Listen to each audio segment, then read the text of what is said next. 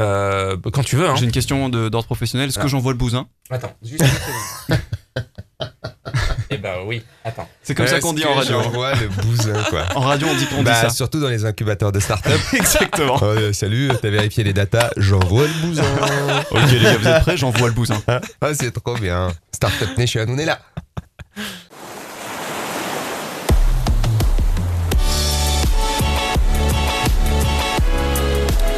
Les humoristes savent-ils prendre leur temps? Sur scène, le temps passe si vite qu'on se croirait dans un échange de regards entre Marine Le Pen et un migrant. A-t-on vraiment le loisir de nouer avec le public une relation de confiance, d'amour? Un humoriste sait-il se faire aimer? Le peut-il? Et si oui, comment? Ces questions, si on se les pose juste avant de rentrer sur scène, peuvent soit nous galvaniser, soit nous enterrer sous un monceau d'angoisse. Dans le récit, le stand-up est le paradoxe de la langueur, du confort. Le stand-upper, c'est l'équilibriste, celui qui nous installera dans un moment à la fois de complicité et de vivacité. L'homme qu'on a devant nous a fait le choix de prendre à partie son public et de lui raconter le quotidien avec un grand Q en convoquant les êtres, les situations, comme un conteur donc, un conteur très marrant qui a fait ses preuves depuis le Jamel Comedy Club et même avant. Et c'est là son talent, yes, ça rime Salut Yacine Salut. Il s'appelle Yacine Bellous et euh, il est notre invité dans ce nouvel épisode de Lone Me Tender pour Blonde Production qui commence maintenant. Waouh. J'aurais bien voulu un, j'aurais bien- c'est trop bien. j'aurais bien voulu un maintenant euh, générique. On le refait? D'accord, vas-y. Qui commence Maintenant. Voilà, super, comme dans Fort Boyard. Ah, c'est trop bien. J'adore Fort Boyard. J'y suis allé euh, en bateau il y a pas longtemps pour passer à côté. J'ai jamais fait. Les amis, s'il y a des gens de Fort Boyard qui écoutent, s'il vous plaît, proposez-moi de faire cette Évidemment. pour que j'ai, euh, je devienne une rosta auprès de mes nièces et neveux. Alors, question qui choque peut-être. Est-ce que t'es plutôt fan du, du Fort Boyard euh, version Patrice Laffont ou version Olivier Mine? Alors moi, Ouais, j'ai, alors moi j'ai grandi. Non, mais moi j'ai avec Patrice Laffont, mais je suis conscient qu'Olivier Mine c'est le 2.0, c'est celui qui a relancé l'histoire Mm. et qui a fait que bah on a atteint les 186 adaptations mondiales. Je le sais parce que j'étais sur Wikipédia quand j'étais dans le bateau. Donc euh, il y a une quantité incroyable d'adaptations. Ça, de- ça, et un très beau pectoral aussi, euh, Olivier. Ah oui, ben, mort. Olivier Mine, Bien je sûr. crois qu'il est très très grand Oui. et que donc moi il m'effraierait parce que je suis très petit. Donc euh, j'aurais peur qu'il me mange ou tu vois, Attack on Titan, tu vois, un délire comme ça. Euh, mais ouais, Fort Boyard c'est vraiment culte euh, pour tout le monde et, et je, comme beaucoup de choses que j'ai pu faire, euh, il y, a, il y a plein de, de, de trucs de stand-up que j'ai fait qui sont pas euh, cool pour ma famille. Mais genre j'ai fait des jeux genre tu sais pyramide des trucs comme ça c'était pas ça c'était genre un jeu avec des mots je suis devenu euh, cool auprès de certains de mes oncles et si je fais euh, Fort Boyard je pense que je deviendrai cool auprès de mes neveux. Ouais, la, télé, quoi. Ouais, ce qui est cool de- chez Olivier Mine aussi, c'est qu'il met beaucoup de data et de digital. Du coup, en période de Startup Nation, c'est. Ah c'est cool Ça il a su s'adapter Ouais. il vit avec son temps il vit avec son finalement temps, exactement. Mmh. Et ça, ici, on aime. Et ça, ici, ça on crée aime, une bien dynamique sûr. de groupe, et ça, ça ici, on aime. Et évidemment, Oh, bien sûr. bah là tu me l'as survendu je vais revoir Des- Sur YouTube, il y a plein de, il y a plein de rediffs, donc, euh, donc fais-toi plaisir, vraiment. Bah, ok Mm, mm. Euh, autre question polémique, euh, comment ça va la petite santé du coup? Mais franchement, euh, ça va. Euh, là, c'est le mois d'octobre, donc on commence à bien euh, sentir le, tu vois, le, le stress qui monte. Parce que là, je vais reprendre bientôt. Donc la petite Ouais, santé, c'est c'est comme courir, tu sais, pour être prêt. Voilà, c'est ça qui se passe. Tu cours un peu du coup pour te préparer mentalement. Est-ce que tu as Eh, utilisé 5 œufs crus chaque matin, comme Rocky. Euh, des blagues, des blagues, des blagues. Tu montes des marches aussi. euh, Je monte des marches en faisant rire des gens. Est-ce que tu boxes dans, est-ce que tu boxes dans de la tellement envie de voir ça, aussi Alors, je bosse dans, je frappe du tofu sec, vraiment du tofu super sec. Rocky 2019. Parce quoi. que ouais, je suis là et ça fait mal. Je me suis fait la fracture du con sur du tofu sec. De la fracture du con, c'est que ça passait le petit doigt. Quand tu rages trop, il y a des gens qui sont trop sanguins. Quand ils s'énervent Oui. trop, ils mettent des patates dans des murs. Et en fait, ils se pètent l'os qu'il y a euh, sur le, le, la- le, le- le petit doigt. euh, je sais, le, le mais- bord, ouais. Ouais, voilà. J'aime et- beaucoup l'expression du visage parce qu'il y a l'œil qui frétille, mais euh, ils veulent quand même pas montrer que ça fait mal. vois. Ouais, voilà. Et ça, ils je trouve peuvent ça pas. très beau. Ils La larme, pas. la larme qui coule. C'est ça. Euh, du coup, tu t'es préparé l'été pour l'année qui euh, arrive parce qu'on on sent, en fait, on sent que, que tu reviens euh, de façon très générale. hein. du coup, je schématise un peu, mais on sent que tu reviens. Ben, j'ai pendant longtemps j'ai fait des exceptionnels et j'ai eu envie de prendre plusieurs plusieurs semaines là, je vais rester trois mois à Paris. Ouais. Et je vais essayer d'aller en tournée ensuite. Mais pendant un an, j'ai monté une production. Je suis en indépendant. Est-ce que tu Donc- peux dire le nom de ta production elle s'appelle BY Production avec un S. Parce que j'avais pensé à plein de noms japonais et tout. Et après, j'ai dit non, je vais mettre Belous Yacine parce que les gens vont se moquer de moi sinon. Non, non, pas forcément. Non, mais tu vois, j'avais Ouais. pensé à Vla les noms et tout. Et J'ai Ouais. fait, bon, écoute, fais un truc simple. Euh, et donc, je suis en quelque sorte un artiste, auteur, producteur indépendant. Donc, j'ai vraiment. Je suis un food truck en fait. J'ai des blagues. Ouais. Et- tu les distribues, tu les vends Voilà, comme ça, t'es itinérant. exactement. C'est bien, c'est Et cool. Et- du coup, sauce algérienne pour moi. Du coup. Ah Ah là là, j'ai ri d'abord à ta blague et après au fait que peut-être ça pouvait être offensant d'une certaine Ah, manière. Mais après, après j'ai vu tes yeux si gentils et je sais Ah, que ça vient pas du tout de Ah, là. mais non, mais il y a aucun problème, ça vient pas du tout de là. bien sûr, c'est toujours C'est toujours d'où, Mais tu parles, Bourdieu, d'où tu parles. Euh, donc euh, en gros, le plus important pour moi, c'est d'essayer d'être un peu euh, libre dans, dans ce que je fais. Donc euh, ouais, je me suis préparé parce que je me suis dit, yo, si tu prends trois mois, il va falloir quand même faire un peu de promotion. Je suis pas le meilleur du monde là-dedans, donc j'ai commencé à anticiper. Oui, tu fais la j'ai- c'est en faire, quoi. Ouais, voilà. Et, et, euh, et j'adore ça. C'est vraiment cool.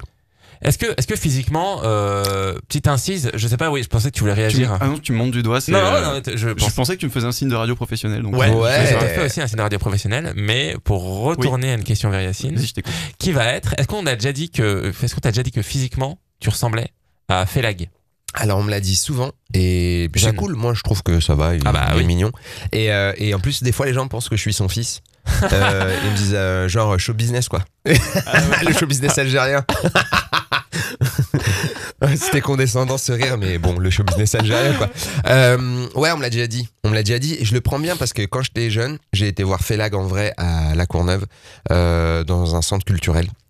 Et j'y suis allé avec ma famille et on a toute la famille à rigoler. Et C'était où j'ai oublié le nom du centre culturel, mais c'était à la Courneuve, c'était vers les six routes, euh, parce qu'on habitait à la Courneuve. Et, euh, et donc on a été en famille, et il a fait rire tout le monde. Et ça, c'était vraiment très rare parce que j'avais pas vu genre plein d'oncles de, tu vois, tout le monde a rigolé en même temps à un truc. Il a réuni tout le monde.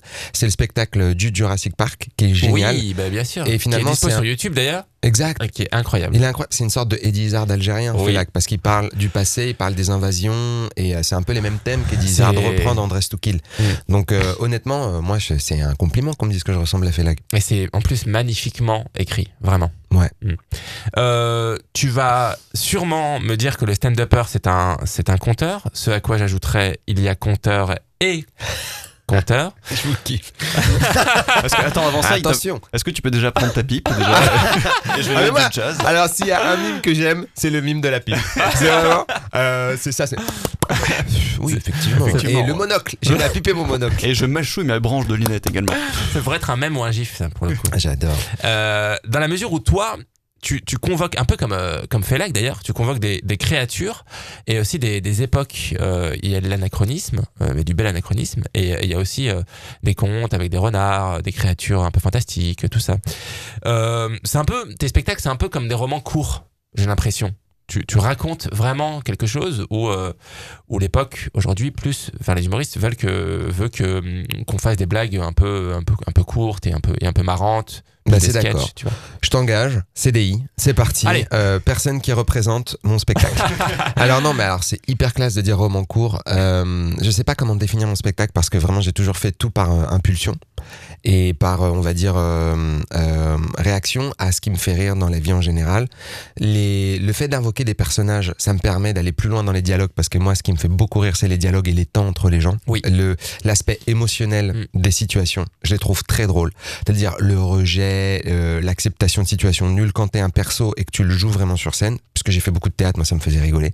Donc faire des têtes, faire des petites réactions. Par exemple, il y a un truc qui m'éclate en ce moment, c'est faire des gens qui chuchotent. Je sais pas pourquoi, mais l'aspect chuchoter des gens qui parlent Ouais. comme ça. Parce Ouais. qu'on n'a pas le droit de parler dans un endroit, tu vois, genre au cinéma où on va se faire. y a- à un moment, il y a des ninjas dans mon spectacle. Ouais. Et ils peuvent pas, parce que c'est des ninjas, tu vois. Ils sont obligés. Mais ils veulent quand même participer au monde. Mais c'est des ninjas. On peut pas, on est des ninjas, gars. Tu vois, on, peut- on a envie d'être de pas d'être avec toi mais en même temps et ce côté tiraillement des personnages il est différent des blagues. Et donc il y avait un, aspect qui était rigolo quand j'ai commencé c'est que moi j'envoyais des textes quand j'allais faire tu sais quand tu dois faire des scènes ouvertes des fois les gens envoient des vidéos maintenant parce qu'on Mm. a les outils, ça va vite de faire des vidéos avec les téléphones portables, etc. Moi, quand Ouais. j'ai commencé, c'était compliqué, fallait une caméra DV, c'était compliqué. Et donc, t'envoyais des textes. Et les textes que j'envoyais, des fois, Ah. les gens les trouvaient pas drôles du tout, mes gens. Les gens me disaient, mais c'est pas marrant. Avec plein de- Tu vois, Ah ouais, Avec- super long. avec, tu vois, comme à la fin des breakbeats, des vinyles, tu sais, des ban. Et après, tu peux changer le pitch pour faire des rythmes. Et ben, c'était très pas marrant parce qu'il n'y a pas les personnages que je joue et que finalement, ce qui est un peu rigolo, c'est de me voir faire le texte. Donc, il n'y avait pas les punchlines, les, les fameuses punchlines. Ouais. Et moi, j'aime bien ça. Je suis fan de Jerry Seinfeld, mais en quelque sorte, ce qui me plaît le plus, c'est de faire des moments de jeu qui sont stimulants pour moi parce qu'en plus, c'est des trucs assez immortels. Ça qui est chouette, c'est que tu te fais jamais chier à refaire un ninja. Pour moi, en tout cas, Mm. dans, ma, dans ma bulle. Est-ce que et donc là je rebondis, est-ce que tu te sens plus à l'aise en scène ouverte ou en spectacle? En fait, les deux, mais c'est deux. Bah, Parce que la scène ouverte c'est un temps qui est beaucoup beaucoup plus court et beaucoup plus condensé du coup. Je comprends. Je, je- j'entends. Et c'est deux choses qui sont différentes. Euh, le spectacle, ça demande une anticipation qui est quand même très différente parce que tu sais que c'est un, un moment fini. C'est effrayant, en fait, de faire un moment fini. Donc, euh, j'essaye de le voir euh, comme euh, un moment qui peut être mouvant et on peut changer plein de choses dans l'heure. Et puis, à la fin de l'heure, on dit aux gens voilà, j'ai fait le meilleur spectacle que je peux faire Ouais. actuellement. Là, ce à quoi je m'entraîne pour euh, octobre, c'est de me dire je vais faire le meilleur que je peux faire maintenant. Je vais donner tout ce que j'ai pour que sur l'heure, on voit le mieux que je peux faire. Ouais. Même que ce soit étrange, edgy, à des moments peut-être risqués, mais je vais tout faire pour que tout ce que j'ai appris durant tout le temps, je vais le placer là. En scène ouverte, ce qui est rigolo, c'est qu'il n'y a pas d'enjeu pour moi. C'est-à-dire qu'il y a, même à l'époque, hein, il n'y a jamais vraiment eu. il y a- Il y a À rarement des enjeux en scène ouverte, à part quand tu veux bah, valider il y des blagues pour un quand spectacle. tu dois tester des blagues et tout. Voilà, c'est ça. vois. Mais je me seul, dis, c'est cool parce que si tu as 10 minutes, tu peux t'amuser pendant 10 minutes. Et ce qui est chouette, c'est qu'il y a des. Moi, je passe rarement en premier. Et les gens ont commencé à comprendre qu'il faut pas me mettre en 1. Parce que comme j'apporte des blagues un peu, comme tu disais, euh, voilà, un peu avec des persos, Ouais. ou un peu surréalistes et tout ça. Ouais. Oui, c'est t'es mieux. pas le mec qui va chauffer l'ambiance en disant Non. Ah, Est-ce que tout le monde est chaud ce soir? Oh, Voilà, et ouais. en, en tout cas, je peux le faire parce que j'ai fait première fois, je sais Mm. le faire. Mais on Mm. va dire que pour montrer le mieux de ce que je peux faire, c'est c'est pas le mieux de me mettre en premier quand les gens connaissent pas du tout mon délire. Quand les gens connaissent un peu ce que je fais et qui viennent voir mon spectacle, et ben c'est la fête, tout le Ouais. monde chante et danse parce que ça va, c'est on, on a capté, tu vois. C'est comme euh, tu vas voir Blanche ou d'autres artistes qui sont très marqués. Euh, tu vas voir Farid, tu vois. euh, on va dire qu'il y a des gens qui ont une voix bien marquée. Tu vas faire ben tiens. Euh, il faut le temps de la découverte. Si on passe tout de suite ce cap-là et qu'on arrive euh, directement dans le côté où l'artiste peut se lâcher en étant lui-même, on passe un meilleur moment immédiatement. Dans mon intro, je disais euh, qu'un humoriste, la question que se posait un humoriste, c'est est-ce qu'il pouvait se, se faire aimer? Et est-ce que dans un temps court de scène ouverte, est-ce qu'un humoriste a le temps de, de se faire aimer? Qui est quand même euh, le, le credo, la volonté principale d'un humoriste. Pour le En, coup, en tout cas, moi je sais pas euh, pour la règle générale, mais moi j'ai déjà aimé des humoristes sur 5 minutes. C'est-à-dire tu les vois en 5 minutes, euh, tu dis putain je l'aime trop. J'aime trop ce gars, j'ai envie d'être son pote ou j'ai envie de traîner avec lui, j'ai envie de le revoir en tout cas. Ouais. Et je sais qu'il y a beaucoup de gens qui le font parce que je sais qu'il y a beaucoup de gens qui marquent le public très vite. Et puis c'est en fonction de chacun. Je pense que euh, moi j'ai beaucoup en tête là. J'ai la première fois que j'ai vu Thomas Njijol sur scène, c'était très impressionnant. Parce qu'il y avait d'autres comiques avant qui n'avaient pas euh, son charisme. Et lui était arrivé très lentement, très calmement. Et il a retourné la, la salle. Euh, au point que euh, vraiment, je pense que tout le monde dans la salle avait- s'était dit on va aller voir, on va aller voir son spectacle en entier. Ouais. Mais euh, ça marche avec plein d'autres gens. Euh, Alexis Macar, par exemple. Alexis Ouais. Macar, la première fois que je l'ai vu sur scène. Oui, alors j'ai plus de nouvelles. on a- Est-ce qu'on a des. Est-ce qu'on a des nouvelles qu'on a des nouvelles? On l'appelle tout de suite. Bah oui, il est, il est, euh, il a, il est, il est dans un spectacle qui s'appelle ah là là, le nom ne me revient pas, mais c'est à cause de la fatigue. D'accord, mais on, on cherchera. Voilà, il est dans un spectacle en ce moment où il est avec deux autres artistes. Et euh, mais il a, et j'espère qu'il va revenir faire son solo parce Bah, qu'Alexis Macar est génial. Moi, je l'aime beaucoup. Parce que depuis très, Jamel. Comedy Club, moi j'ai plus vu passer trop de trucs euh, sur. Et sur ben, bah tu vois, Alexis, euh, moi j'avais vu 5-7 minutes sur scène, je sais plus, et j'étais là, waouh, j'avais Ouais. jamais vu ça. Mais quoi. lui, c'est très pince sans rire. Tu connais un peu Alexis Macar, euh, Raph Je crois que j'ai déjà vu un sketch de lui, ouais. Ouais, c'est même assez violent. très ouais, c'est violent Ouais. et moi j'aime beaucoup. Moi j'aime j'aime beaucoup ça Ouais. aussi parce que Ouais. tu comprends que c'est pas Ouais. le c'est pas le gars quoi. Ouais. Tu vois, il est pas il est pas comme ça, c'est ses blagues qui sont comme ça. Et, c'est des, et des fois, il y a des, blagues, il y a des gens qui font des blagues très douces. Et tu dis, ouais, mais nah. Ça me rappelle, euh, ça me rappelle, j'ai une petite incise sur, euh, sur un humoriste euh, débutant que j'avais vu euh, il y a très très très longtemps, parce que moi aussi je fais un peu de scène ouverte comme ça. Ok. Et, euh, et euh, c'est un mec qui s'appelle François-Joseph Dupont. J'espère que s'il écoute ce podcast, il, il, il m'écrira, parce que j'aimerais vraiment le revoir sur scène. Il avait fait un sketch, un seul sketch, je crois que c'était le seul sketch qu'il a fait de toute sa vie, je crois. C'était sur une comptable, sur sa comptable en fait, qui désirait, et en même temps qu'il avait envie de trucider, Ouais. mais violemment. Ouais. Et j'ai trouvé ça, genre, quand il était passé sur scène, j'avais trouvé ça hilarant, c'était magnifique. Et je l'ai plus jamais revu, ce mec. Mais tu vois, il t'a marqué. Et il m'a marqué. Et euh, si demain il dit, bah en fait j'ai une heure, peut-être que tu iras voir un peu Ah bah plus. oui, bien tu vois sûr, ce que je veux ça, dire? Mais euh, donc Ça, je pense sûr. que ça répond à ta question. Je pense qu'il vaut mieux se placer du côté du public. Est-ce que le public peut être marqué par le passage d'un humoriste, euh, même à vie? Ouais. Je pense que oui. Je pense que et en même temps on a beaucoup de chance parce que j'ai l'impression que euh, l'inverse est moins vrai. C'est-à-dire que est-ce que tu peux décevoir des gens au point que jamais ils vont t'accorder leur confiance au début? Je pense pas. Je pense que tu as le droit de, de petit à petit t'améliorer. Les gens sont très contents de revoir quelqu'un et de dire Eh, en fait t'es devenu marrant.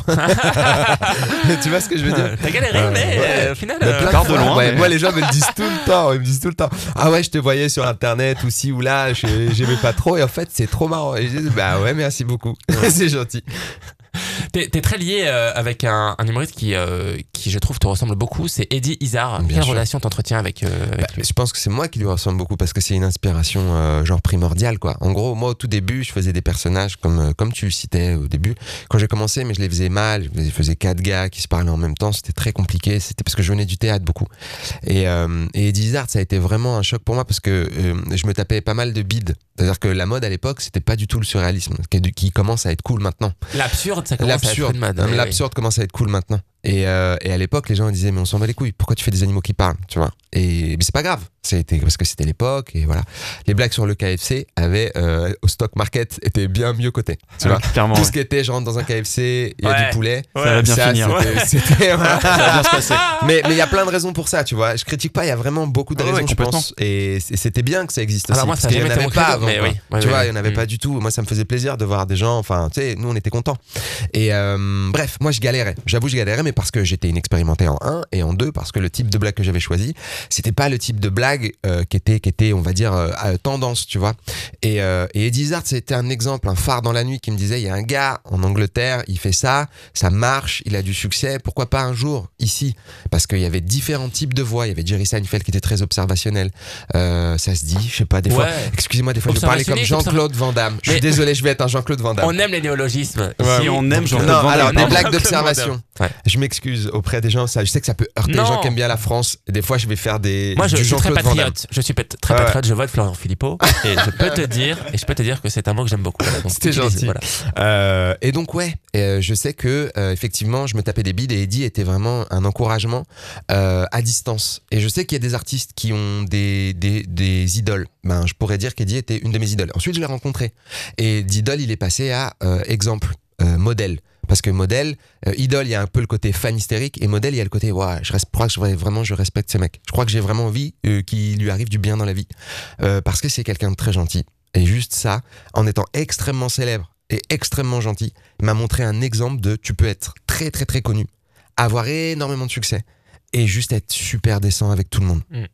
Entièrement d'accord. Et je conseille aux auditeurs la- le sketch sur les dinosaures de Izzard que, Ouais. que- que vous pouvez trouver très très très facilement, euh, qui est absolument génial. Euh, comment t'expliques que l'humour absurde euh, soit en vogue aujourd'hui et qu'il n'était pas avant? C'est dû à quoi? À quel mécanisme de d'époque ou de société? Encore une fois, moi j'ai pas la réponse, mais j'ai un guess. Ok, donc j'ai un peut-être, un peut-être c'est possible. Évidemment. Euh, une devinette. Euh, je pense que, de mon point de vue, en ayant vu des trucs, le stand-up c'est assez jeune en France et en discutant avec des artistes à l'étranger, euh, je me rends compte qu'il y a une, euh, on va dire, une, progression naturelle. Au début, on fait des blagues euh, sur euh, le quotidien. Euh, on fait des blagues aussi qui peuvent être euh, un- communautaires, où on essaie de réunir des communautés. Et après, le stand-up devient mainstream, comme on dit, on- il devient général. Il devient comme le rock. À un moment donné, c'était fou d'écouter du rock. Ok, on allait dans des endroits, dans des caves, et les gens écoutaient du rock. Oui. Et puis après, le rock and roll, c'est devenu normal. Les Beatles, ouais. et tout le monde était d'accord. Et puis les parents, ils disaient, oh, c'est pas grave si mon enfant écoute du rock. Alors qu'au début, ils disaient, dis donc, tu vas dans une cave écouter du rock, c'est pas très cool. Euh, ça fait peur. Est-ce que tu te drogues Est-ce que tu traînes avec des gens Des gens euh, qui bizarres, tout, ouais, ouais. tu vois. Et euh, puis après, le rock, c'est devenu OK. Et ben, le stand-up, je pense que ça se démocratise de plus en plus. Je pense qu'il y a de plus en plus de gens qui disent Mais qu'est-ce? Mais on a envie de savoir. Euh, ah non, c'est pas si communautaire que ça, parce que ça a eu une mauvaise réputation à une époque. Et puis ça s'ouvre et ça devient populaire. Et quand ça devient populaire, on a besoin d'éléments de frange. Les éléments de frange vont être les éléments De qui- niche. de niche ou en tout cas des éléments qui se démarquent et qui disent hey il y a un le stand-up on connaît mais il y a un gars ou deux gars ou un- quelqu'un qui fait quelque chose de différent qui me donne envie d'aller voir ça Euh, et, c'est pourquoi je pense les, les ce qu'on appelle l'alternative l'humour alternatif, comme ils le nomment euh, ailleurs aux États-Unis, en Angleterre, etc., qui a explosé dans les années 90 pour eux. Peut-être que c'est en train d'arriver maintenant pour nous, et ce serait une bonne nouvelle pour moi. Donc t'es la preuve vivante que, que l'humour absurde ou alternatif, c'est une très jolie formule, peut euh, faire l'objet euh, de spectacles, par exemple. Bah évidemment. Ouais. parce qu'il y a Évidemment. parce qu'il y a un débat, il y a plein de gens qui disent non mais en fait l'humour absurde c'est juste bon pour voilà quelques vannes ou des ou des vidéos ou, des, ou des tweets. Non, sur sur Twitter il y a une, une énorme vague. Oui, c'est vrai que ça marche bien. euh, dans Ouais, d'énormes Bah, tu vois, je communautés, connais pas du tout, j'aimerais bien savoir. Ah non mais alors Yacine, Faut que je j'ai parle avec eux. alors Yacine, j'ai un milliard de comptes Twitter à te Ah, s'il te plaît. à te conseiller. Ah, Ah, non mais te alors plaît. là, non, a- euh, il y a il y a, y a Sacha très aussi qui est très fort. j'ai pas du tout envie de mettre Yacine qui est un esprit pur dans le monde sombre de Twitter, tu vois. Twitter, c'est difficile. hein. Ouais. Ouais, C'est- vraiment particulier, hein. Eh c'est bah, difficile. Mais en fait, c'est un humour qui est pour le coup très très très alternatif et très très très absurde. Et en fait, qui, qui, euh, qui, qui n'est pas un humour forcément, tu vois, de, de hate ou de détestation ou de réaction. Bah, tu vois, ça, ça fait partie des caractéristiques de ce genre d'humour-là. Si Ouais. je peux, j'espère que je te coupe pas. Non, Ok. pas du tout, vas-y. Donc, en fait, il y a un. euh, quand j'ai fait mon documentaire, euh, j'ai parlé à plein de gens pour essayer de définir c'est quoi l'humour alternatif et des gens qui s'y connaissent vachement bien en Angleterre parce que c'est vraiment le- une sorte de berceau là-bas de, de cet humour-là. Et en fait, ils ont vachement insisté en disant nous, dans les scènes qu'on trouvait populaires, il y avait beaucoup euh, à l'époque, hein, donc ça va être un peu ringard. Tu sais, genre les blagues dans les avions là, c'est un chinois, un américain, Ah oui, ouais, oui, tu oui. vois. Euh, et euh, alors, c'était pas ça, mais c'était ma belle-mère. Il y avait beaucoup de blagues sur les belles-mères. Il y avait beaucoup de blagues Sur la qui- femme. ou- Ouais, un peu ringue, Ouais. tu vois, un peu ringard. Et donc eux, ils étaient là. Putain, le stand-up, ça devient cool, mais en même temps, il y a énormément de gens qui font des blagues nulles et ringardes. On a envie de faire nos scènes à nous qui vont être hors de ces blagues un peu racistes, un peu sexistes. Et donc c'est là que l'humour euh, alternatif en Angleterre, de ce qu'on m'a raconté, est devenu vachement populaire, est devenu cool et tendance parce que beaucoup de jeunes se réunissaient autour de. On n'a plus envie de parler de euh, ma belle-mère. On n'a Oui. plus envie de parler euh, les femmes dans la cuisine. Ah, dis donc, elle sait pas conduire, elle sait pas faire de créneau. Ouais, ou alors Et on n'a plus envie- Tinder, ou, voilà. ouais. On n'a plus envie de faire des blagues tendancieuses sur des gens qui auraient une autre ethnicité. C'est la nouvelle vague, quoi. Voilà. Et donc, grâce à ça, euh, dans les années 90, eh ben, il y a plein de gens cool qui sont sortis du lot, dont E- Eddie Izzard. Hmm. Euh, Est-ce qu'on pourrait penser que, que l'humour absurde, en fait, c'est juste une, une réflexion supplémentaire par rapport à l'humour déjà existant, en fait, ou alors c'est peut-être de- de- d'ouvrir ses chakras, d'ouvrir son esprit à la recherche d'autres sujets de conquête euh, humoristique. Je pense que. En fait, euh, ouais, je comprends ta question, mais j'ai peur de dire, euh, en quelque sorte, pour moi, il n'y a, pas- il n'y a pas de mieux et de moins bien, mais je pense que euh, l'humour absurde, il va jouer avec les règles de la comédie. Et en fait, c'est si tu as déjà bien aimé du stand-up, on va dire, une blague simple, setup punchline, t'arrives, euh, voilà, j'ai fait ci, il s'est passé ça, hop, on rigole. Ouais. Peut-être que t'aimeras encore plus aller un peu plus loin Ouais. en mettant des éléments imaginaires à Donc on se rejoint sur ça, c'est aller plus loin. c'est aller plus loin. Je pense que c'est aller plus loin. ouais. C'est jouer avec être un peu méta finalement. Mm. Ouais. C'est jouer avec la mise en scène Ouais. et, et, et le- et la stupidité. Et il y a des gens qui adorent ce genre de blagues et, et donc euh, il faut qu'ils viennent tous voir mon spectacle. Oh là Mais là, euh, la meilleure promo. non mais la vérité, la vérité c'est que moi, moi je suis des fois un peu perdu entre les gens à qui je dois essayer de que je dois prendre par la main et emmener dans ce monde-là qui est un monde merveilleux.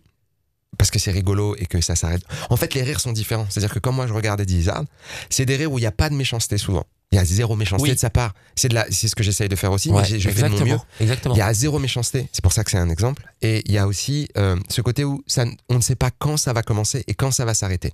Mais il faut avoir envie d'y aller l'esprit ouvert. Parce que si tu vas en mode, euh, Mm. vas-y, euh, Ouais. est-ce que t'es marrant Elle est où la Ça va être très euh, difficile. la- Elle est où la chute Où est la punch la, dedans. la- la punch, on sait pas quand elle va arriver. C'est-à-dire que quand je fais des ninjas, Ouais. moi, si je m'écoute, ça dure 25 minutes. Ouais. Mais les gens, ils disent, on a des trains. Ouais. Donc, euh, il faut nous laisser tranquilles. Et, et quand je me retrouve avec des gens qui, qui adorent ce genre de délire, mais moi, je lui fais des impros trop chouettes et je m'amuse vraiment beaucoup. Et du coup, c'est un vrai euh, échange avec les gens. C'est pas des punchs, c'est un vrai échange. Bien Et, et- et en suivant le rythme de la foule, Ouais. euh, eux-mêmes peuvent se sentir totalement intégrés dans le spectacle. Parce que a, ce qu'il y a vraiment d'important, c'est le côté jouer avec les règles de la soirée, Mm. jouer avec ce qui va se passer. Et ce que, ce que j'aime beaucoup faire. Moi, ça fait trois ans que j'en fais. Je me suis beaucoup cherché euh, humoristiquement. Et depuis que je commence à faire un peu de, de l'humour, en fait, qui me ressemble beaucoup, qui m'a toujours ressemblé, qui est, qui est de l'humour vraiment un peu fucked up, un peu, un peu absurde, un peu voilà, qui part un peu dans tous les sens. Et ben, tu sais quoi, je vais beaucoup mieux. Bah, félicitations. Tu vois, je suis très Euh, heureux. Bravo. sur- en fait, sur scène, je j'ai plus de stress dans la mesure où en fait, ce que je vais dire sur scène, c'est ce que je pourrais dire dans la vie. Ouais, il m'est arrivé ça aussi récemment. Ouais. Tu vois. Ce, ce stress-là où tu pourrais, euh, en fait, euh, effectivement. Et encore, je, je pense qu'il y a encore plein d'étapes à, à- Exactement. tu vois, c'est comme, C'est euh, pour je ça que c'est un le- confort ouais. c'est trop beau, tu vois. Ouais, et j'aime- et j'aimerais vraiment bien que, que, que les gens s'intéressent à ce type d'humour, ou en tout cas euh, se, se sentent euh, se sentent capables de se dire, c'est pas grave, c'est un- je connais pas forcément, mais je vais y aller, parce que euh, les Monty Python, c'est ça. Euh, L'absurde des Monty Python, euh, je suis un méga fan, tu vois, et pourtant il y a des moments où je, suis- je suis paumé. Je sais que je vais regarder un épisode et je vais dire, ah, j'ai pas compris pourquoi Oui, c'était oui, marrant. Clairement. Parce que euh, il y avait une interview d'un des Monty Python, je sais plus lequel a dit. En fait, à un moment donné, il y a une il y a une séquence où il y a juste écrit je suis un, un Irlandais sur un cheval et il y a juste un mec avec des habits traditionnels irlandais sur un cheval et il part au galop. Et c'est vraiment marrant. Et il dit mais on sait pas pourquoi c'est marrant. On sait juste que ça nous a fait mourir de rire un Irlandais sur un cheval. C'est comme un mec qui se fait gifler avec un poisson. Et ils disent on sait pas pourquoi c'est marrant. Ça nous a fait mourir de rire. Et ben moi c'est le genre d'humour que je, je préfère. C'est Bah le oui. genre d'humour que j'affectionne. C'est ce que j'essaie de proposer. Mais en stand-up, il faut vraiment lutter contre le rejet massif du public qui, lui, est en colère. Parce que ça peut mettre les gens en colère de voir des choses qu'ils comprennent pas. Bien Et sûr. on dit, mais on n'aime pas, pourquoi tu dis ça? Bien Elle dit, sûr. non, mais attendez, les gars, moi je vous aime bien, s'il vous Ouais. plaît. Attendez, attendez, attendez. Euh, vous allez voir, vous allez voir. Et à un moment, il y a un moment, ça va être vraiment, il y a une récompense à la fin, Mm. faut suivre le petit chemin et tout. Vous allez voir, c'est kiffant. Et quand les gens acceptent de faire ça, tout le monde est heureux à la fin. Vous Ouais. êtes à vu, on s'est fait confiance, ça fait plaisir. Parce que, encore une fois, c'est un, c'est vraiment un vrai confort dans lequel on se love comme dans un fauteuil un soir d'hiver. Voilà. Ah, j'adore être un cacao. J'adore être du chocolat chaud. Non, mais c'est une de mes boissons préférées. Ou, ou un rubios, là, tu sais, le thé, là. Oui. euh, oh là là. Ouais. J'adore être ça. Merci beaucoup. D'ailleurs, j'ai cru Ouais. comprendre que tu étais team. euh, Attends, j'ai entendu ça dans une vidéo. Tu es team chai latte? Team Chai Latte Ah, de ouais, ouf. bah, Team Chai on est Latte. dans la même Ouais. team, alors. Ah, J'adore. Après, là, j'ai- je suis je suis rentré un petit peu dans le monde du matcha. Matcha latte. Ah ouais, qui plus est vénère. intéressant. Plus vénère. Mais euh, ouais, on peut pas, on peut pas à tous les moments. Mais Ouais. Team Chai Latte, fantastique. Ouais, ben, On est bien d'accord.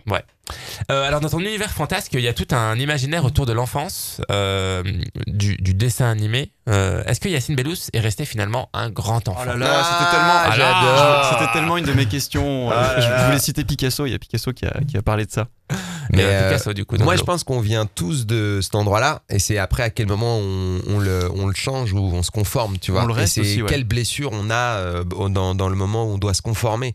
En fait, je pense qu'on est tous. euh, ben, c'est un truc un peu psy, hein, mais euh, t'es petit, tu, t'as- tu crois que les règles c'est ça, et t'arrives, tu dois te conformer à une société qui est celle dans laquelle tu grandis, et il y a de la violence qui se passe. Et l'humour, pour moi, c'est vraiment euh, essayer de d'absorber le côté euh, tragique ou violent d'une situation et d'en faire quelque chose de drôle, que ce soit une humiliation ou une colère ou une injustice. Il y a toujours quelque chose de marrant à sortir de ça. Et l'enfance, c'est vraiment un endroit idéal pour trouver des injustices, des, des colères et des humiliations, je pense. Hmm. Tu sais ce que disait euh, Apollinaire sur l'enfance? Alors, juste après, j'en ai une autre. Ah non, mais moi, euh, c'est l'une des... Alors déjà, bravo parce que c'est l'une des interviews où on parle avec le plus de mots classe de stand-up. Vraiment, merci beaucoup. C'est Avec Monir, grand c'est- plaisir. c'est Monir qui apporte ces lettres. euh, Ah, non, ça va trop. Bravo. Non, non, merci beaucoup. Arrêtez, je vais rougir. Euh, Il disait quoi, Apollinaire? Garde toujours dans ta main la main de l'enfant que tu as été. Ouais, c'est un peu weird et en même temps c'est cool. Et Michael Jackson en a fait une Ouais. chanson. Le mec se baladait avec lui-même enfant, quoi. Non, il y a un délire Oui. chelou. Alors Picasso, du coup j'enchaîne, Picasso disait, et je suis totalement en train de lire mon écran contrairement à Monir, euh, dans chaque enfant il y a un artiste, le problème est de savoir comment rester un artiste en grandissant. C'est carrément Ah ce que oui, tu disais. cool, bah oui, bien sûr. Et ben voilà. Bravo Picasso. Bravo, J'ai- Picasso. Si tu peux me donner juste euh, l'équivalent d'un tableau. Moi j'adore l'anecdote de Juste 1% Picasso, hyper arrogant. de tes tableaux. Sais pas si tu connais le truc où il est au restaurant. Oui, il et- signe, Ah enfin, il là, dessine, c'est euh. tellement yum. Il fait un dessin sur une nappe et euh, Ah oui. dit voilà, je paye le repas avec Ah oui. ça. Et le mec il dit ouais, chambé, euh, magnifique. euh, il dit mais maître, vous n'avez pas signé. Et il dit attends, je paye mon repas, j'achète pas le restaurant. Je trouve Ah, que c'est beau, une très ouais. bonne vanne. Premier rappeur. c'est clair Skyrock. Euh, pour, le, su- pour ne pas citer la concurrence. Euh, j'avais entendu quelque part que, que quand tu étais gosse, tu souffrais de ne pas être compris des adultes. Qu'est-ce que tu voulais faire comprendre du coup aux adultes? Et qu'est-ce que sur scène tu tiens absolument à faire comprendre aux adultes euh, Raph, prépare-moi tout de suite le jingle Yacine Bellous d'hier à aujourd'hui. Qu'on n'a pas. Je non, non, pas. pas du tout. Yacine Bellous Ah, d'hier à aujourd'hui. C'est Alors, je sais pas exactement ce que j'essayais de, de faire comprendre, mais je sais que je vivais souvent le délire de ah merde, je crois que ça ça passe pas. En fait, c'est d'être mal à l'aise, d'être mal à l'aise parce que t'as l'impression que euh, ben t'arrives pas à communiquer avec l'extérieur et être compris dans les blagues, c'est quand même un kiff parce que avoir des rires de la salle, ça te permet de, de à chaque rire de dire ah celle-là est passée, ah celle-là est passée. Donc je pense que c'est ça que j'ai essayé d'exprimer. Et quand j'étais petit, je savais que je sais que j'ai euh, j'avais souvent ce sentiment de devoir vraiment euh, me concentrer. C'est pas que j'étais teubé, hein. enfin je sais pas, peut-être, mais devoir me concentrer pour entrer en contact parce que les gens attendaient de moi certaines choses, en gros d'être un enfant et je sais pas, il y avait des règles et moi j'étais là, mais pourquoi on fait ça? Et, et, et euh, ça me perturbait en fait. Et je sais que j'ai parlé hyper tard, j'ai parlé hyper tard, euh, mais méga tard, genre à deux ans, deux ans et demi, tu vois. Ouais. Et euh, ma mère m'a dit, mais j'avais peur. J'avais peur. Donc il y a un petit côté euh, dans ma bulle qui a toujours été là et un petit côté difficulté de connecter et même avec les autres enfants. En gros, je me souviens que on parlait eux ceux dont ils venaient me parler, j'arrivais pas à, je sais pas on dirait que j'étais décalé. Voilà, j'étais décalé mais c'était pas grave parce qu'il y avait d'autres systèmes pour communiquer. Donc du coup, j'ai toujours cherché des moyens euh, de raccorder les, les gens, de créer des ponts entre les gens, mais c'est pas simple parce que parce que ben, dans ma vie d'adulte, c'est resté un peu. Hmm. C'est marrant que ce que tu dis rejoint un peu euh, la, la convocation que tu as faite de, de Bourdieu euh, en, Ouais. en début d'émission. Bourdieu qui aussi veut, veut comprendre la société au travers. Alors, forcément, son travail le plus connu, c'est les médias, mais il y a aussi euh, l'enfance, euh, le- le- le- les êtres et le regard qu'ont les êtres sur leur société, en fait, sur leurs époques, du coup. Je pense que la difficulté pour, euh, pour les gens, en, en général, qu'on soit un enfant, un adulte, un, pour les humains, c'est comme on est tous très différents et que révélation, incroyable spoiler, mais tous nos cerveaux et notre façon émotionnelle de fonctionner fonctionnent pas du tout tous de la même façon. Ah c'est oui. hyper dur de rentrer en contact Bien les uns sûr. avec les autres. Exactement. Bon, et il y a beaucoup de souffrance qui vient de là. Donc, euh, donc juste ça, je, je révèle rien, hein, je fais pas un délire, de- mais je pense que ça vient Ouais, de là. ouais. Tu, sais, me parlais dans, dans- je pense que tu as entendu ça dans une interview, j'ai dû le dire. Effectivement, oui, quand j'étais petit, ben, euh, j'avais des copains, des, en étant ado aussi, j'avais plein de potes, mais tout le monde, j'ai l'impression d'avoir été sur le côté à des moments où les gens cherchaient quelque chose. Tu vois, dans l'adolescence, les mecs voulaient s'affirmer de ouf. J'arrivais pas à m'affirmer, Ouais, j'avais pas c'était quoi le but du jeu. Quand j'étais petit, tout le monde jouait au foot et c'était le, le langage, c'était le foot. Ouais. Et moi, j'étais là, mais moi, je veux être traîné avec vous, mais je suis claqué au foot. Mais pourtant, j'ai envie d'avoir des amis. Ouais. Comment on fait. Donc, euh, vas-y, viens, on parle de, de, de, de jeux vidéo, de, de manga. Je dessinais. Donc, euh, voilà, je sais plus à qui je disais ça la semaine. Voilà, je traînais dans le gang des gens qui dessinaient et qui aimaient bien les mangas. Et comment dire, j'avais une sensibilité qui était différente et qui était, il n'y a pas de meilleure sensibilité, mais qui était vite blessée parce que j'arrivais pas à connecter avec les gens. Donc maintenant, on peut me dire, mais gars, tu fais du stand-up, qu'est-ce que tu fous sur scène? Et ben, j'ai envie de vous dire, je ne sais pas. La vérité, c'est que j'essaye de, euh, je fais un truc qui, qui m'éclate et dans laquelle j'ai l'impression de m'amuser beaucoup plus et d'être créatif. Ouais. Et pour moi, j'ai l'impression de connecter avec les gens. Voilà. Quand c'est il ce que rigole, j'allais dire, Quand ouais. il rigole à la blague euh, Ouais. sur les ninjas, je me Ouais. dis, là, je connecte. Ouais. Je connecte avec Ouais. plein de gens Ouais. et ça me fait plaisir Ils parce qu'ils ils comprennent. comprennent, du coup. Ils comprennent, les gars, on est avec toi. Et après, on me dit, hey, tu peux peut-être en faire un métier. J'étais là, mais de ouf J'adore rigoler, j'adore être avec des artistes. Comme euh, on disait, tu vois, on a l'occasion, on a la chance de pouvoir fréquenter des gens Ah qui ouais. sont très créatifs. Qui nous apprennent beaucoup. et qui nous apprennent et tout ça. Et donc c'est cool. Et moi, ça me fait très plaisir de pouvoir les fréquenter aussi des fois hors scène Ouais. pour, euh, pour passer des moments, euh, on va dire, d'échange. Ouais. D'échange avec des gens qui connectent un peu de la même manière que moi. Ouais. Voilà. Génial. Je pense que tout le monde a ça dans la vie. Ouais. Tu vois, euh, ça peut être des plombiers, ça peut être, on s'en fout du métier. Mais quand tu es avec des gens avec qui tu tu t'entends bien, il y a cette stimulation intellectuelle qui, qui peut te rendre une meilleure des fois. Hmm, Complètement, c'est sûr. entièrement d'accord. Euh, toujours dans cette interview, qui est l'interview en fait euh, au Québec. Hein. Du coup, tu joues avec le fil parce que tu, tu aimes Ouais. bien ce fil. Je C'est une interview au Québec? Ouais. Ah, c'était. euh, C'était Dan. euh, Ah non, c'était pas au Québec, c'était euh, c'était en Belgique. En Belgique. Ouais, il m'a parlé en, en Belgique, mais c'était très intéressant cette Ouais. interview parce qu'il il, m'a fait Eh des oui. blagues second degré. Moi, j'ai tout pris premier degré. Donc c'est vraiment, euh, c'est vraiment intéressant. Mais c'est c'est de, de ce problème de communication. Je te Ouais. jure, mais il y a Ouais. des gens et tu sais, il y a des gars, tu peux directement leur dire des choses très profondes Ouais. Et ils acceptent. Ouais. Mais c'est pas pour faire les malins. Tu vois, on parlait de, je sais pas si on peut citer les noms, mais on parlait de potes. On parlait de Noman. Oui. Noman, c'est un Oui. gars que j'adore. Oui. Parce que c'est une personne qui est extrêmement Ouais, authentique. adore aussi. Mais qui a, fait des, ouais. qui a travaillé pour être authentique. C'est pas venu, euh, tu vois. C'est pas un don. euh, Ce qu'il nous avait dit d'ailleurs aussi. voilà, c'est du taf. ce disait. ouais. Et dans tout ce que je dis, euh, je j'enlève pas la notion d'effort, de travail, et je sais que c'est pas inné dans tout ce que je dis, hein, pour pas avoir l'air euh, genre ouais, faut faire ci, faut faire ça. Pas Ouais. du tout. C'est du taf. Et mais par contre, ça peut aider de taffer, de parler avec des gens, de Ouais. se confier. Et quand tu parles avec certaines personnes qui sont ultra sensibles, comme Noman, Mm. et ben ça fait très plaisir parce que tu peux tout de suite aborder des thèmes qui sont un peu deep Ouais. et sans être jugé, sans être Ouais. tu vois, en étant hyper cool, tu vois. Ouais. Y a pas de problème. Et si on trouve pas la solution, c'est pas grave. C'est pour ça que le- le- la notion de feeling, c'est super important. Mm. Le, le feeling, l'approche que tu as, mais genre même sans réfléchir, quoi. Quand t'as besoin de personne, c'est hyper. L'intuition, l'intuition. Euh, Il y a une phrase de toi, du coup, dans cette interview que j'avais vraiment beaucoup aimé. C'est euh, J'essaye d'être le plus proche de moi possible pour être compréhensible. Ben ouais. Alors je Ah, sais ça, pas c'est ce un que- travail que tu fais avec le temps. Pour le Bah coup. ouais, mais en fait, euh, au, au moins en tout cas d'être le plus proche de moi. Euh, c'est, je trouve que c'est cool parce que du coup, euh, des, c'est un travail pour moi et c'est un travail aussi pour euh, être, euh, on va dire, j'ai envie de dire perso, original en tout cas. Tu vois, comme les artistes que moi j'aime bien, on, on ce truc-là, on les reconnaît, on sait que c'est eux sur scène. On- quand on les entend, si tu mets deux extraits différents, je je vais pas me tromper, je vais aller vite en me disant oui, c'est cette voix-là, cette façon de parler, ce genre-là, je, je vois à peu près qui c'est. Mm. Donc c'est important parce que ta personnalité, elle est, on va dire normalement, elle est un peu unique, même si euh, voilà, c'est pas, c'est pas, c'est un peu débile de dire ça, mais je pense que les, chacun est unique et si on arrive à aller très proche de soi-même, on va donner quelque chose de spécial sur scène. Ouais. Je pense. On arrive, euh, alors on arrive, on approche, hélas, euh, de la fin Mais le de, temps file. de cet épisode, le temps file de malade. Alors j'ai deux dernières questions à te, à te poser. La première est très longue, attention. Je suis, je suis pas mal tes stories euh, Instagram parce que j'aime beaucoup ton compte Insta. On peut peut-être le, le rappeler d'ailleurs. C'est Ah, ouais, Yacine. Yacine Bellous. Voilà. Ah, Yacine Bellous sur Instagram. Voilà. Et oui, merci. Euh, J'ai fait des efforts. Non, non, mais n'hésitez vraiment pas à y aller sur le compte Insta qui est, qui est vraiment très cool. Alors, il offre euh, notamment des chaussures de start-upper de marque Veja à tous les nouveaux followers. Euh, Ah oui, oui. Euh, Ah bon Je fais ça moi? Ouais, ouais, c'est ce que tu. Non, c'est ah pas non, vrai. c'est pas moi. Non, c'est pas vrai. Non, mais c'est une blague. Ah oui, d'accord, j'ai ah, Ouais, j'ai on pas compris la blague. Ouais, euh, voilà. J'ai flippé parce que je me suis dit merde parce qu'il y a tellement eh, il y a tellement de deals sur Insta et Oui, tout oui, les mecs ils s'achètent, ils offrent des trucs tout le temps Non, non, et tu dis ah, au fait venez voir là-bas je suis au lac de Saint-Ouen ça existait pas. J'ai vu dans tes yeux là, putain, Je faut que je parle passe, à. Véja juste avant. j'offre des frites alors, non, plus sérieusement, on, voit parfois du, du surréalisme dans tes stories, avec Ouais. notamment, euh, et ça c'est un concept très nouveau dans le stand-up, la, le- la pataphysique. Alors, moi, je l'ai appris ça. En fait, Oui. euh, je l'ai, c'est euh, euh, les gens de la Nouvelle Scène, dont Thomas Mérieux, qui a trouvé des anecdotes, qui travaille à la Nouvelle Scène, qui est le régisseur, Oui. formidable. Ouais. Et il m'a parlé de la pataphysique, mais juste en, dé- en décrivant mon spectacle, tu vois. Ouais.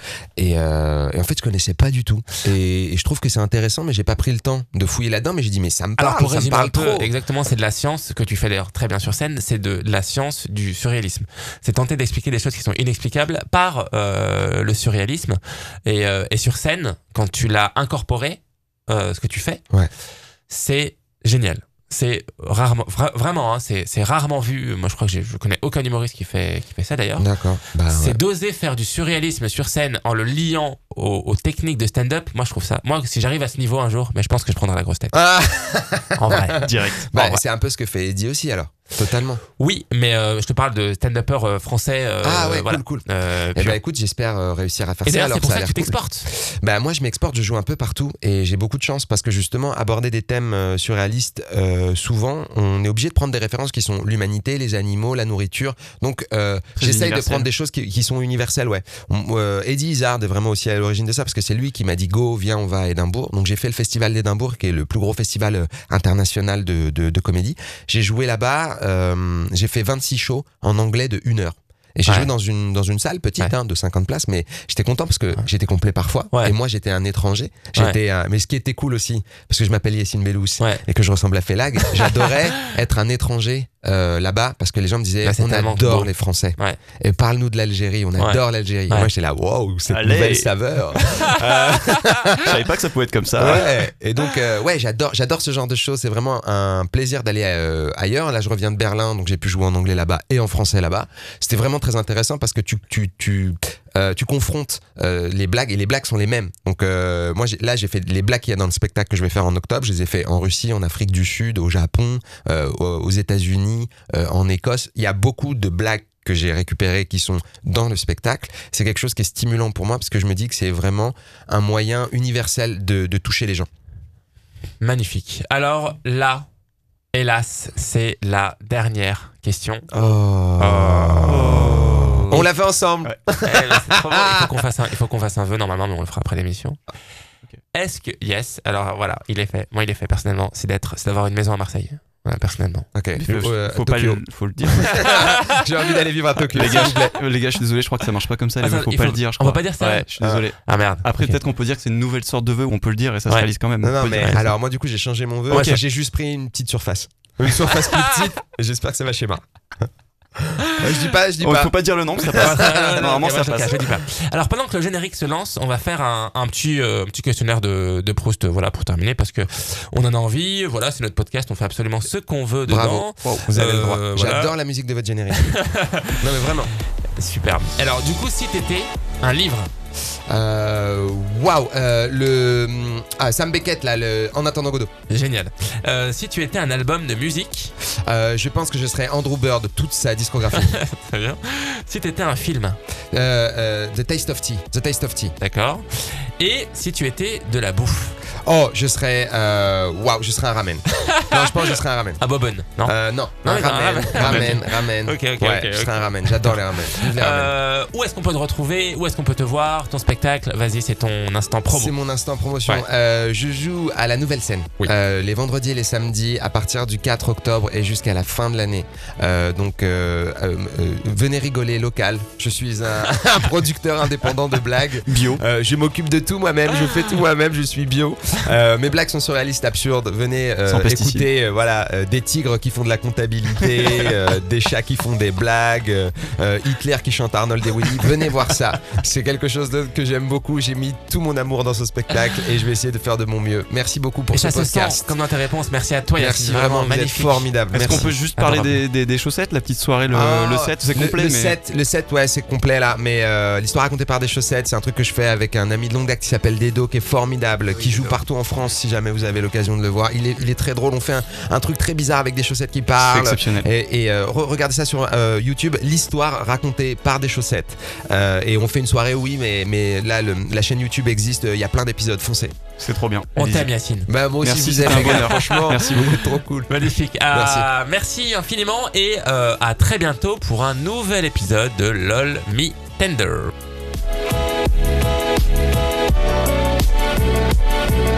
you